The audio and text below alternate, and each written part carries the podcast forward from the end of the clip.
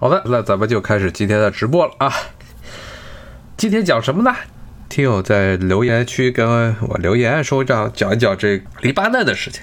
本身黎巴嫩这个国家的情况啊，其实比较简单，可能很快就能讲完。但是它其实是代表了很多这些所谓的前殖民地国家、发展中国家的一个通病。其实前面的节目似乎我也给大家讲了讲这些发展中国家一些很大的一些问题。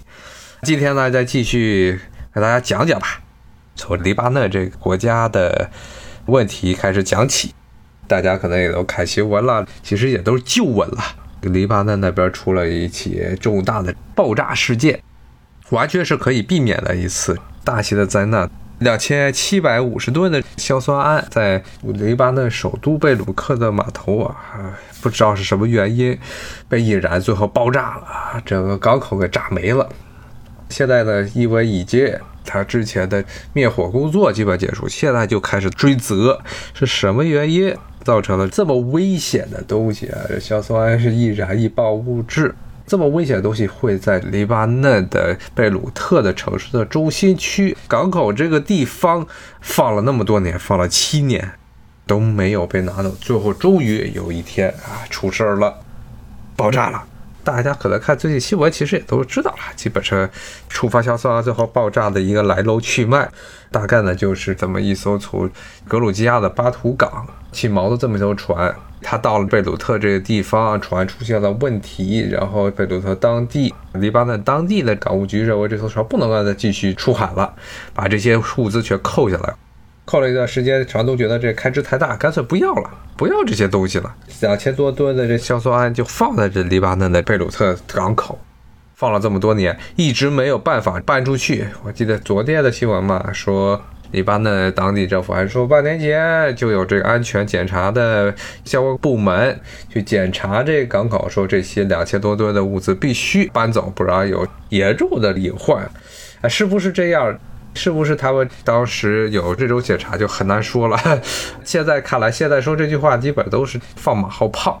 现在黎巴嫩政府内部都在互相的追责啊，包括其实这批物资放在那儿，现在我看还有传言说是因为港口那些仓库啊都是政府里的一些亲戚开的，说为了呢就是让政府呢每个月都得给仓库里的这批物资。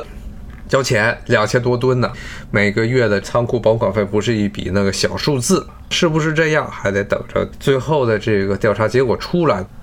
很有可能也是这样不了了之了。那么黎巴嫩这个国家为什么会出现这么奇葩的现象呢？这么一批危险的物资放在城市繁荣的港口最大的城市，它其实它也就一个主要的城市，这贝鲁特。贝鲁特的港口中心，在中央地区的仓库中，就一直就不出去，旁边都是闹市区。这种情况呢，很大程度上，如果你要从最宏观的角度来讲，肯定就是政府的责任，政府的在管理方面的失能，让一大批的这些燃易爆物资在城市的中心放着。但是呢，你要再看为什么会发生在黎巴嫩啊？黎巴嫩这个国家为什么会出这么一个奇葩的情况？仔细研究一下黎巴嫩这个政府啊，就不说是贝鲁特的当地政府，因为黎巴嫩实在是太小了，其实它也就一万多平方公里的土地啊，非常小的一个国家，在中东地区可能是第二小的一个国家，所以就不再讲什么贝鲁特的地方政府或者是中央政府，咱们就从中央政府这个角度来看。为什么会是这样？其实这黎巴嫩国家在整个中东地区都是一个非常奇葩的存在，非常非常奇葩的一个存在。这个国家的一个先天的构置就决定了，它这个国家政府肯定是长期处于一种失能状态啊，没有能力管理国家状态。为什么这么说呢？大家看这个国家结构，主要的这些国家领导总统永远都必须从黎巴嫩当地的天主教。其实是东仪天主教的一支，这马龙派这边出总统，然后呢，总理啊都是从逊尼派、穆斯林逊尼派中出，然后呢，议长议会的议长又是从什叶派出。听过之前我节目的听众都知道，这种结构明显的是啊，这个撕的头破血流，撕来撕去。不说这基督教和穆斯林之间的问题，这光是逊尼派和什叶派两方能从两千年前一直撕到现在，撕个天荒地老都不带眨眼睛的。是个什么鬼？这政府的结构还必须的是跟着这所有的这些国家领导人，他的这个位置是跟着教派走的。其实这又是一个非常混账的，可以说是非常混账的这么一个殖民地安排，殖民地留下来的祸根。黎巴嫩首先这个国家历史上就不存在这么一个鬼地方，什么叫黎巴嫩？原来就是这么一小片地，然后是个北边的叙利亚，一般在文化上，包括它的国土上都是连在一块儿的。这些地区在二十世纪之前。都属于奥斯曼土耳其帝国啊！奥斯曼土耳其帝国在这个地区的统治可以一直追溯到十六世纪。十六世纪的时候，奥斯曼土耳其帝国著名的皇帝塞林姆一世把马姆鲁克啊，埃及马姆鲁克政权给灭了。之后，这奥斯曼土耳其帝国一直是这地方的控制者。但是呢，到了二十世纪初，嗯，一战之后，奥斯曼土耳其帝国土崩瓦解。整个中东地区，如果之前听过我之前节目的听众都知道，整个中东阿拉伯世界，整个被协约国给卖了啊！一开始英国他们派出人跟当地的阿拉伯的一些重要的一些酋长、大酋长啊，比如说这个沙里夫家族谈判，说要求阿拉伯人支持英国人对于土耳其的战争。那么作为交换条件呢，一旦这个战争胜利之后，阿拉伯人可以独立建国。所以阿拉伯人当时在中东闹得很欢，但是呢，真正到了土耳其彻底战败，然后呢，中东地区的统治瓦解之后啊，英国人跟法国人就食言了，完全撕毁了之前跟阿拉伯人的承诺，而是把中东地区最重要的两块地盘——巴勒斯坦。以及叙利亚，这时候没有黎巴嫩，先别管黎巴嫩，它其实跟叙利亚是在一块儿瓜分了。两个国家把这两块中东地区，这叫黎瓦特 （Levant），就是从叙利亚的沿海地区一直到这巴勒斯坦的沿海地区这一部分，自己也瓜分了。北边叙利亚和黎巴嫩这一块都是归了法国人，南边巴勒斯坦那一块归了英国人。留下了后来严重的中东地区的大量的这些宗教悲剧，然后民族悲剧，都是从一战两个国家把奥斯曼土耳其帝国的中东板块瓜分开始。那么法国人统治了叙利亚和黎巴嫩，之前节目也讲过，其实法国人在这个地区又搞了分而治之，在叙利亚那边，法国人是把阿拉维派扶上来。这属于当地的一个宗教的小派别，而不是当地占主流的逊尼派穆斯林。把这阿拉维派扶上来，然后在阿拉维派在殖民地当地的军队中的人数，军官人数非常多，以至于后来叙利亚独立之后，阿拉维派成为了包括以及就现在的叙利亚的总统阿萨德所属的这个教派，后来夺取了叙利亚的政权。但是法国并没有把整个叙利亚彻底独立出来，这就他们搞的一个非常恶心的东西。他们把南边最南边那一块儿，在叙利亚来说也是比较富庶的、最富庶的一块地区，这贝鲁特单独给提溜出来，让它独立啊。理由是什么？说贝鲁特这个地区啊，居住了很多的基督教徒，而且不光是基督教徒啊，还是这天主教啊，是天主教马龙派。这些天主教徒是跟着我们欧洲人走的，是我们的可以信赖的朋友，所以我们呢不能让他和北边的穆斯林全部混在一起，我单独把它画出来。但是实质上，黎巴嫩所在的地区在历史上，哎呀，并不是完全的一个基督教。地区，你看它这个地区本来就是在中东穆斯林世界的最核心的地方，怎么可能完全都是基督教的地盘，而是一个以基督教为主的市的各种宗教啊？它有说法，可能有十几种不同的教派都在这儿要聚居，而且呢，特别是逊尼派和什叶派，其实在这的人口数目非常庞大，虽然绝对数目没有基督教徒高，但是呢，也占据了两者加起来将近一半的人数。但法国给这个国家的建构就是让基督教马龙派占据整个政府的主导位置，他就是总统。所以总统后来在黎巴嫩独立之后，法国人给他们搞出来的这个宪法中就规定，总统永远都是基督教天主教马龙派。说别说这马龙派啊，东夷天主教。什么是东夷天主教呢？这是当年十字军东征以及罗马天主教廷对东方进行蚕食性掠夺最后带来的这个结果。这些地区在东西方教会于十一世纪分裂之后啊，这些东方的各个基督教会，都正教，包括了中东地区的这些叙利亚裔的这所谓东方正教会，都是跟罗马天主教廷没有直接的关系，都是各自发展。但是呢，后来随着十字军东征，特别像十字军东征打到了现在的叙利亚、巴勒斯坦这一地方，包括后来十字军设置消灭了自己的同胞，名义上的基督教徒，东罗马帝国让天主教势力渗透到了这些地方，然后当时罗马天主教廷想把这些地区的这些基督教会全部都纳到自己的统治之下。但是呢，这些地区呢本身经过长时间的历史上很长一段时间的历史严格，这些教会的历史甚至可能要还要早于罗马的天主教会，所以形成自己独特的一些宗教习惯，特别像中东地区叙利亚呀这一带的各个基督教会，他们实行的都是讲叙利亚语。东叙利亚裔和西叙利亚裔，一般像马龙派是西叙利亚裔的基督教会，他们无论做各种各样的弥撒，特别是做圣餐礼的时候讲的语言，然后用的仪式，包括这放的面包和酒长什么样，跟罗马天主教体验是有很大的区别。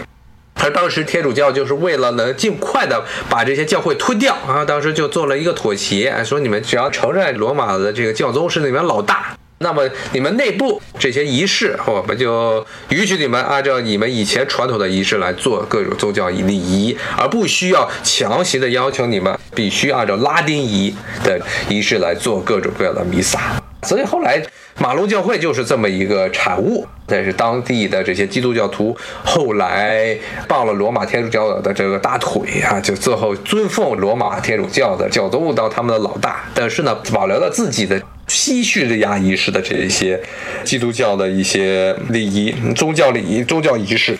但是说呢，这个马龙教派啊，可以说就是一个，呃，你要你要从这个角度来讲，它从中世纪以来啊，它其实就是中东地区啊这么一个基督教的带路党啊，给西方的这侵略者的带路的这么一个组织。所以呢，法国人当时很喜欢他，而且法国人自己也自诩为什么天主教的第一大孝子。他在全世界各地煽风点火、烧杀劫掠的主要借口，就是说当地这个威胁天主教徒啊，比如说在中国，像第二次鸦片战争的时候，就是那个什么马神父事件、马赖神父事件，有一个这天主教的神父违法的偷偷跑到了当时清政府不允许传教的云南境内传教，然后被抓住杀了。杀了之后，法国以这个为借口啊来打鸦片战争。然后呢，像他在越南的时候，之前节目也讲了，他在越南的时候殖民战争也是借口，就是说越南政府杀这些天主教徒，所以他要保护那些越南籍的那才几千人，甚至被杀了一通的话，只剩几百人、几十人的这些天主教徒，把整个国家给吞并了。这个道理简直是无厘头到了极点啊！但是呢，正是因为这个原因。法国人就成功挑起了这基督教徒啊和本地的其他的居民之间的矛盾，包括像黎巴嫩这个地方，它不光是有基督教徒，刚才说了，有这个逊尼派啊，有什叶派，还有很大一支是德鲁兹派。无论什叶派和逊尼派都不认为他们是这个伊斯兰教穆斯林，然后他也不是基督教徒啊，是这么一支德鲁兹派。德鲁兹派其实以前的历史上在这个地区有很多的土地大地主，还有德鲁兹派。但是法国人的做法就是把基督教徒啊的地位给抬高，抬到了穆斯林之上。那么这种政府的体制啊，在黎巴嫩独立时候还勉强能够得到维续。维续的原因是基督教徒倒是占了一半的人数，所以从这某种角度来说，它还是有人口上的相对优势的。但是呢，这些年基督教徒的人数在黎巴嫩内部啊，基督教徒的人口比例是在逐年降低的，主要是因为这些穆斯林的人口增长的速度还要快，要高于这些马龙派。现在其实各种穆斯林教派加起来，它的这个人口总数已经超过了马龙派，好像差不多十年前就已经超过了马龙派基督教徒。那么这个时候再让马龙派一直霸占着。总统的位置对于很多的这穆斯林来说就非常的不满，而且其实马龙派在整个黎巴嫩的基督教徒啊，在历史上也不是什么好玩意儿。现在很多的这些各种媒体经常会把穆斯林当做很多中东地区问题的出现的原因，无论是逊尼派、什叶派，说这些地方有极端势力烧杀劫掠，但事实上，具体黎巴嫩的情况，在历史上基督教徒也发挥着很糟糕，包括甚至参与了臭名昭著的宗教种族大清洗。黎巴嫩因为它这个之前的政府结构，其实在七十年代、八十年的时候就发生过长达十五年的内战。其中还掺杂着当时巴勒斯坦解放组织，当时在巴勒斯坦地区，由于受到以色列的压迫，最后逃到了黎巴嫩这个地方，以黎巴嫩为中心，继续展开对于以色列的军事袭击。但是呢，这支巴解组织在黎巴嫩境内的活动，就造成了黎巴嫩国内政治势力的分裂。特别是很多的穆斯林是支持巴解的搞这个，但是呢，基督教徒是不支持的，以至于后来因为巴解组织的问题，在黎巴嫩境内展开了军事袭击的问题，造成了黎巴嫩内部严重的宗教冲突。然后呢，在这个时候呢，以色列又以打击巴解组织为理由，然后派军队进入黎巴嫩。而这个时候呢，进入黎巴嫩之后，这黎巴嫩就陷入了极度的混乱状态。当时黎巴嫩的这些基督教徒组织起了所谓的叫长枪党的这么一个东西，对于在黎巴嫩境内的巴勒斯坦难民，不光是巴勒斯坦的解放组织，包括巴勒斯坦难民进行了无差别的屠杀，大屠杀，在以色列的政府军的支持之下，叫长枪党，当时将黎巴嫩境内的巴勒斯坦的人杀了一个遍。所以这批人，你说是 基督教徒，这就比穆斯林温和吗？不对，至少是从中东地区的这个实力看得出来，基督教徒杀人照样杀得非常的快乐。至于把整个黎巴嫩境内大部分的这巴勒斯坦难民，他们其实都是这阿拉伯人，但是呢，因为宗教的不同，加上这些基督教徒后面有个靠山，这个以色列怂恿他们，然后把巴勒斯坦人全部都杀光。啊，是这么一个非常暴力的一个组织。著名的长江大道现在都没有被清算啊。著名的种族大清洗在黎巴嫩内战历史上，当然，虽然巴勒斯坦这些难民，你可以说凡有难民的地方必然会有政治争端，但是有这么一种非常暴力的手段将这些人杀死，这是一种典型的反人类的行为啊。当然了，对于以色列来说，只要不是杀死的是以色列人，管你是基督教徒还是穆斯林。之前节目也跟大家讲了，其实以色列人本身他并不认为穆斯林和基督教徒有什么区别，只要你是阿拉伯人，以色列人认为就应该从巴勒斯坦这个地方被清理出去。他们支持的这些组织，像基督教长枪党这种组织，很多的战争罪行到现在都没有被彻底的清算。这个一个事件，大家就可以看得出来啊，整个黎巴嫩内部它里面的这些仇恨。包括后面还有这些巴勒斯坦的外部难民进入黎巴嫩造成的内部的混乱，是一个非常糟糕的一个地方啊。那么现在呢，这种情况呢，这种情况到现在，由于整个黎巴嫩时期的是一个非常搞笑的这种西方的总统议会制，从法国那边搞出来的这么一套制度。总统呢掌握大权，但是议会呢，在某种程度上是用来节制总统的权力的。那现在自己内部的宗教问题，加上这些年整个西方世界，法国自己都已经不行了。所以像黎巴嫩这个地方是依赖于欧洲地区的这些旅游业，包括它有少量的一些金融业是在贝鲁特这个地方。但是随着他们的最大的一些贸易伙伴欧盟，现在内部情况并不是非常好。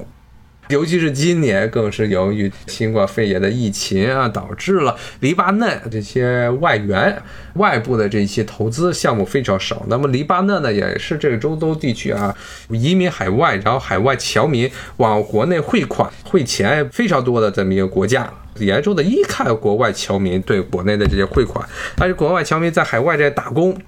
尤其是大部分人都跑到欧洲地区打工，打工的时候呢，这个没钱。现在在欧洲都没钱，大家都失业了。那黎巴嫩现在国内的这些财政情况就非常的糟糕，可以说基本上是加上政府内部债台高筑啊，现在好像债务已经是非常严重了，债务已经超过 GDP 的百分之一百七十了。所以呢，现在的整个国家的情况非常的不稳定。它在历史上，尤其是刚刚从法国独立出来的时候，被人称之为这中东的小巴黎。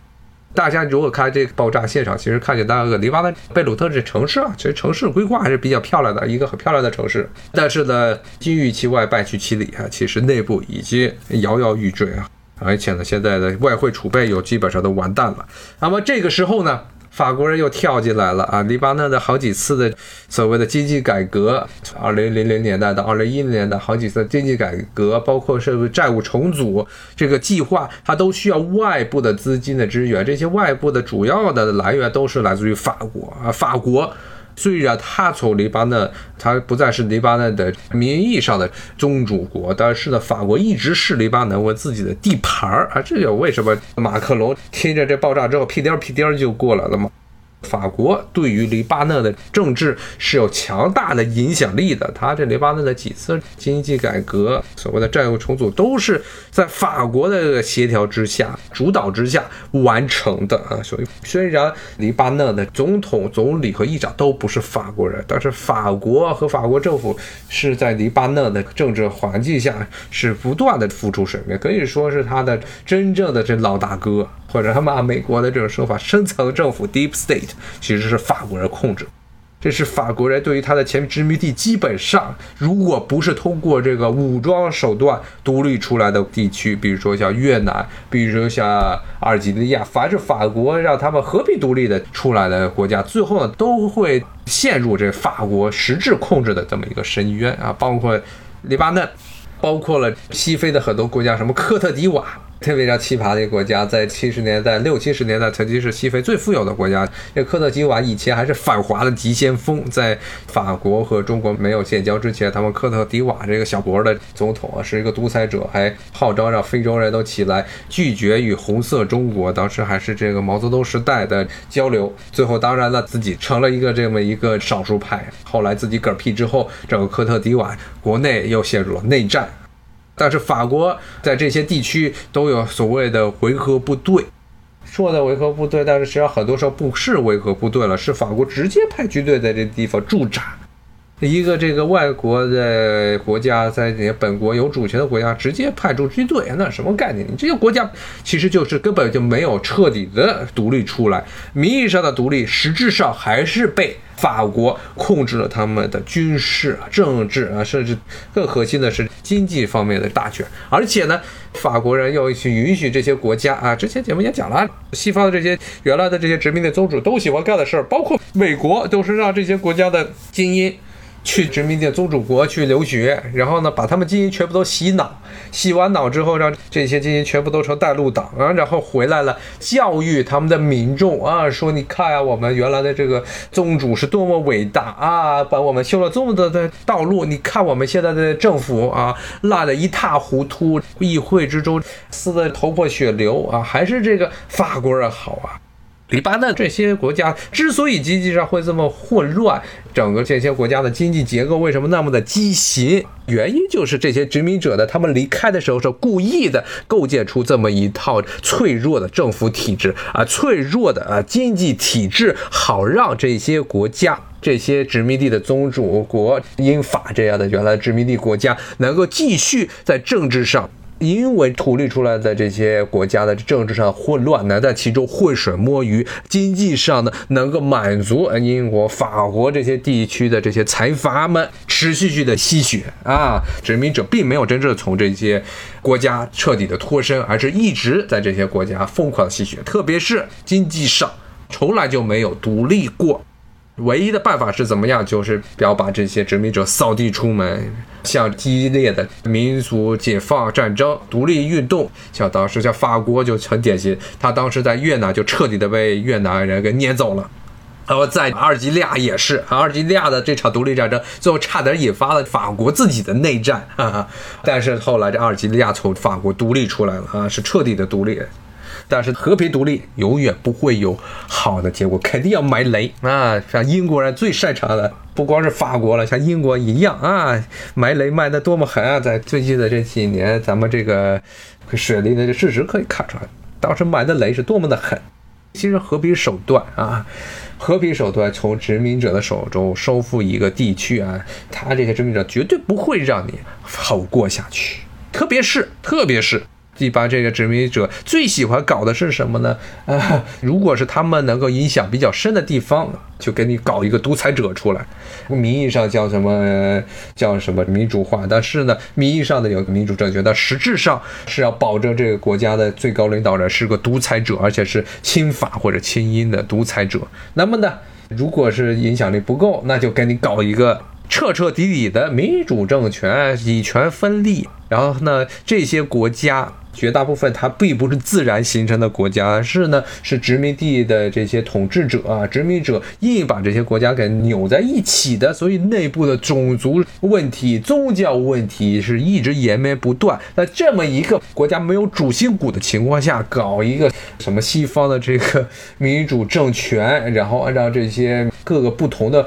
部落宗派，很多这些西非的国家、非洲的国家都是这样，他自己甚至都没有形成一个统一的国家意识。而是只有部落意识，部落在这些议会中当政，然后呢是按自己的这个宗教，不同的宗教，穆斯林、基督教，还有包括甚至些非洲很多原始宗教，在这个议会中有席位。然后就是在这么一种情况下，然后在议会中啊，从来没有一个绝对优势的党派啊，然后这这些小党派不断的在里头撕来撕去啊。这种议会制的最根本的一个、最核心的一个问题，可以说是体制的最根本的一个弱点，也是他为什么后来在雅典进行民主实践之后，就再也没有被西方人拿到台面上，一直到了近代才重新出现民主制的这个原因，就是因为民主制本身，如果国家内部没有一个主体思想，没有一个占绝对优势的主体思想、主体的这个利益的集团啊，那么。最后的带来的结果必然是造成政府内部的瘫痪，因为不同的这些党派、不同的这宗教派别、部落派别，他们肯定都是为自己的利益在国会中攫取政治权利，而不是为了国家的发展。就算是为了国家发展，他们也无法达成共识。在很多地方，就凭什么让我这边出人，然后让我这边在前线打仗？里边这些基督教徒为什么呢？就躲在后头，要躲在城市中，肯定最后就变成这么一种情况。之前好像也跟大家稍微讲了一下，但没有讲非常明确一点。那么英国和法国这些国家，它是怎么最后发展成现在的议会制啊？包括法国是半总统制的。好，今天就跟大家讲到这儿，咱们明天还是同一时间继续来聊国际风云大事，黎巴嫩的事情。好，谢谢大家的收听，咱们明天再见，拜拜。